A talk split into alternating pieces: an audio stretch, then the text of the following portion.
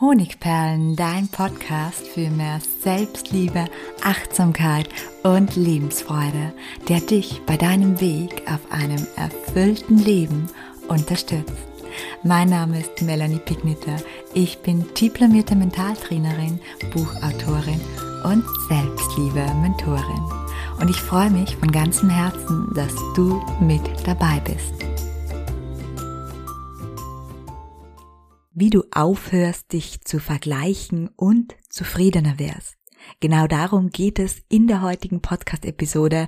Und zwar deshalb, weil ich weiß, dass jeder, jeder, der hier zuhört, inklusive mir, sich immer wieder mit seinen Mitmenschen vergleicht und dass dieser Vergleich sehr, sehr oft dazu führt, dass wir unglücklich sind, dass wir unzufrieden sind, dass wir Schmerz, emotionalen Schmerz erleben. Und dann hört man oft so Sprüche oder Ratschläge wie, hör auf, dich zu vergleichen, denn du bist einzigartig. Und obwohl es ein wahrer Satz ist, ist die Umsetzung unendlich schwer. Denn wir Menschen vergleichen uns seit eh und je. Und das hat auch gute Dinge, zum Beispiel, dass wir uns ständig weiterentwickeln. Aber es hat natürlich auch Nachteile. Und die Nachteile sind eben diese schmerzhaften Gefühle des Vergleichens, die dadurch ausgelöst werden. Denn in der Regel schneiden wir bei den Vergleichen, die wir meistens unbewusst anstellen, immer schlecht ab. Gedanken wie alle anderen sind besser, schöner, reicher, klüger oder erfolgreicher sind dann das Resultat daraus.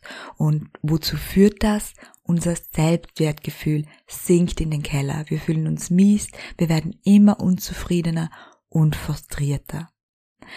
Warum schickt der Vergleich aber unser Selbstwertgefühl in den Keller? Warum fühlen wir uns schlecht, wenn wir uns vergleichen? Und zwar ist nicht das Vergleichen per se das Übel, sondern die Art und Weise, wie wir Vergleiche anstellen. Bei den meisten Menschen handelt es sich nämlich um unfaire Vergleiche, um Wahrnehmungsverzerrungen, die unbewusst geschehen. Und dahinter stecken sehr oft folgende beiden Vorgehensweisen, die ich dir jetzt anhand von zwei Beispielen aufzeigen möchte. Vor allem damit du vielleicht erkennst, dass du in der einen oder anderen Situation genau dasselbe tust. Und in Folge gibt es natürlich wie immer praktische Tipps, wie du diese unbewussten Vorgehensweisen stoppen kannst und wie du aufhörst, Vergleiche anzustellen, die dich unglücklich machen und die deinen Selbstwert sinken lassen. Wir beginnen mit dem ersten Beispiel, der unfaire Vergleich. Und zwar habe ich hier Claudia herangezogen. Claudia ist 39 Jahre alt. Sie lebt in einer relativ harmonischen Partnerschaft, hat eine bezaubernde kleine Tochter und sie hat ein Manko. Und zwar seit ihrer Schwangerschaft leidet sie unter überflüssigen Pfunden, hat einfach ein paar Kilo zu viel, die sie nicht los wird. Und auch mit ihrer Haut ist sie nicht sehr zufrieden. Sie bekommt erste Fältchen Poren und Unebenheiten stimmen sie auch unglücklich. Ja, fast täglich trifft die liebe Claudia nun im Stiegenhaus ihre Nachbarin Sabine und obwohl Sabine zwei Jahre älter ist, strahlt ihre Haut in Claudias Augen.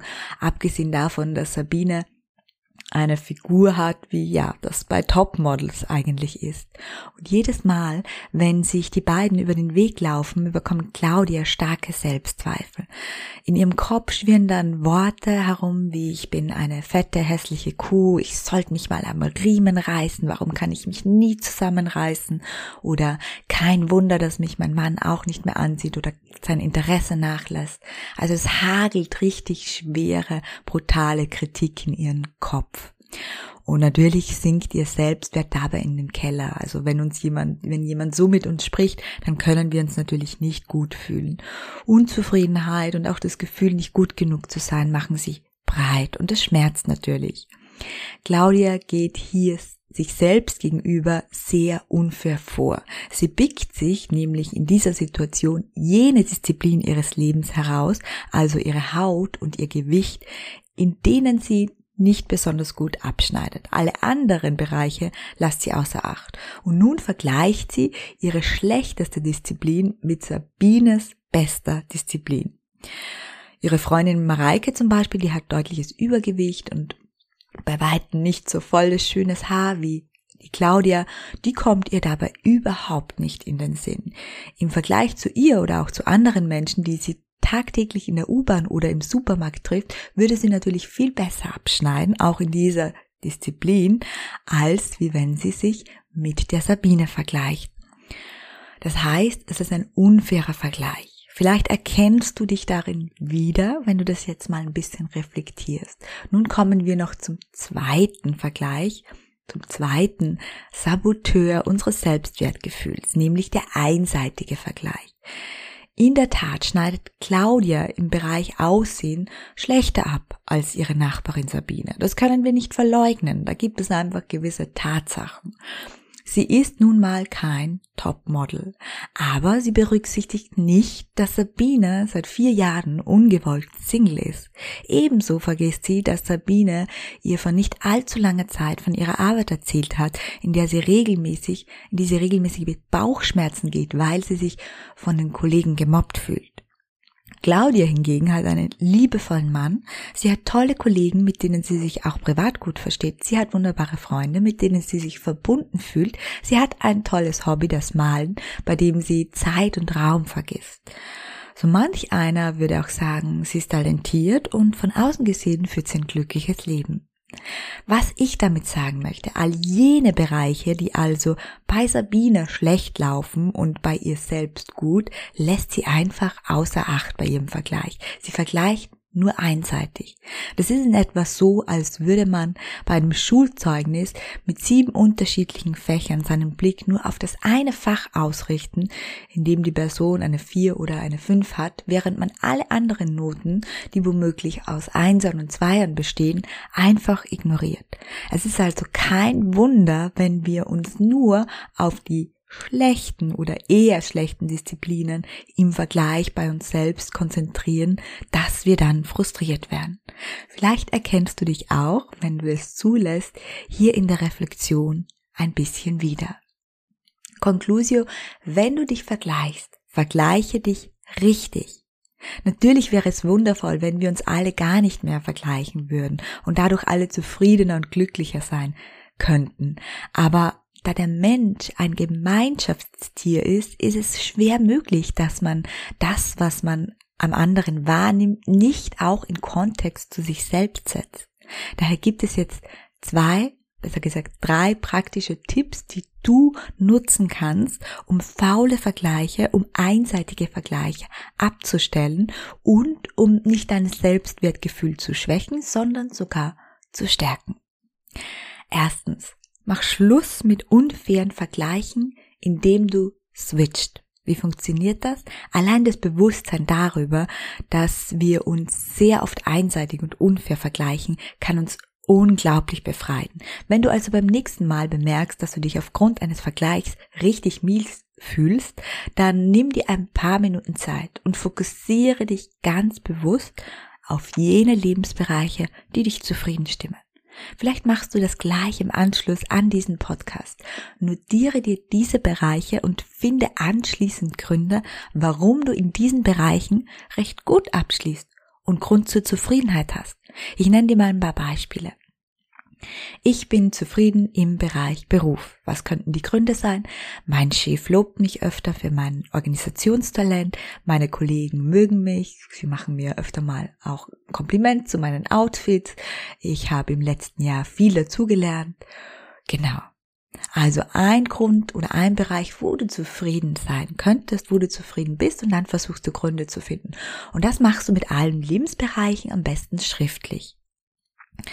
Und beim nächsten Vergleich, bei dem du schlecht abschneidest, wenn du das bemerkst im Alltag, kannst du deine Gedanken dann ganz bewusst, weil du sie geschärft hast mit dieser Übung, auf die positiven Bereiche deines Lebens lenken und fällst sozusagen nicht in diese Negativspirale, in der du nichts anderes mehr siehst, des Vergleichens hinein.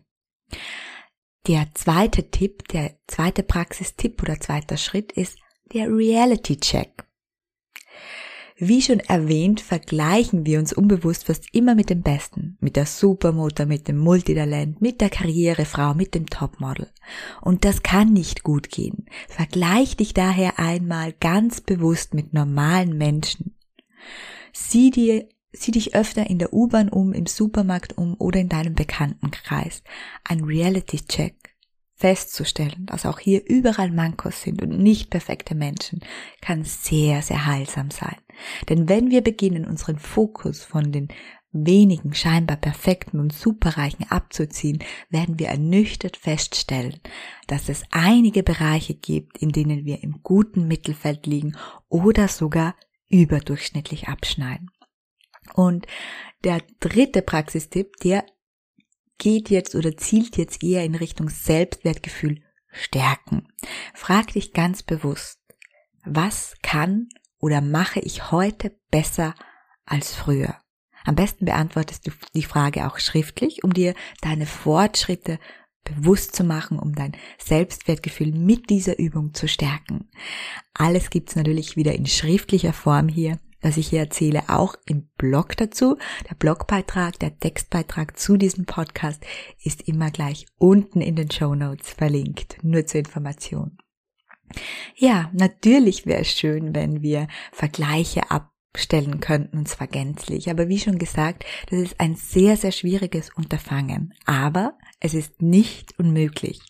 Und zwar erinnere dich bitte einmal daran, als du zum letzten Mal so richtig verliebt warst. Weißt du, was da passiert ist? Damals hattest du nur Augen für diese eine Person, in die du verliebt warst. Du bist im Restaurant gesessen und du hast nicht nach links und nach rechts geschaut, ob es da noch jemanden gibt, der vielleicht schöner oder besser oder erfolgreicher sein könnte, wie die Person, die dir gerade gegenüber sitzt. Du warst mit deinem Fokus ganz auf diesen Menschen ausgerichtet. Und die gute Nachricht ist, du kannst dich auch in dich selbst verlieben und deinen Fokus von anderen abziehen und dich so weniger vergleichen. Und es fühlt sich dann in etwa so an. Du wachst am Morgen auf und du streckst und dreckst dich und dein erster Gedanke ist, wow, es ist so wunderschön, dass ich diesen Tag mit mir selbst, mit meinem wundervollen Körper sowie meinem bezaubernden Wesen verbringen darf. Ja, das klingt wunderschön. Und wenn du Lust hast, diesen Zustand möglichst nahe zu kommen, dann bist du bereit für die Königsklasse der Selbstliebe. Und wenn du dich auf diesen Weg machen möchtest, die auch dieses Vergleichen, die ständige Unzufriedenheit stoppt, dann möchte ich dir meine Begleitung dazu anbieten. Und zwar mit meinem altbekannten, altbewährten Selbstliebe-Lehrgang. Das ist ein einzigartiges online Programm, das ich begleite in der Variante mir zuliebe und in der Variante Selbstliebe Trainer für alle, die ihre eigene Selbstliebe noch weiter vertiefen möchten und anschließend Tools an andere weitergeben möchten. Ja, es dauert noch ein paar Monate, bis der nächste Kurs startet, aber du hast schon jetzt die Möglichkeit, dir unverbindlich einen Rabatt zu sichern, indem du dich unverbindlich vormerken lässt. Der Link mit allen Infos zu meinem großen Herzensprojekt, den findest du gleich unten in den Show Notes mit allen weiteren Informationen. Schön, dass du heute dabei warst. Herzlich, deine Melanie.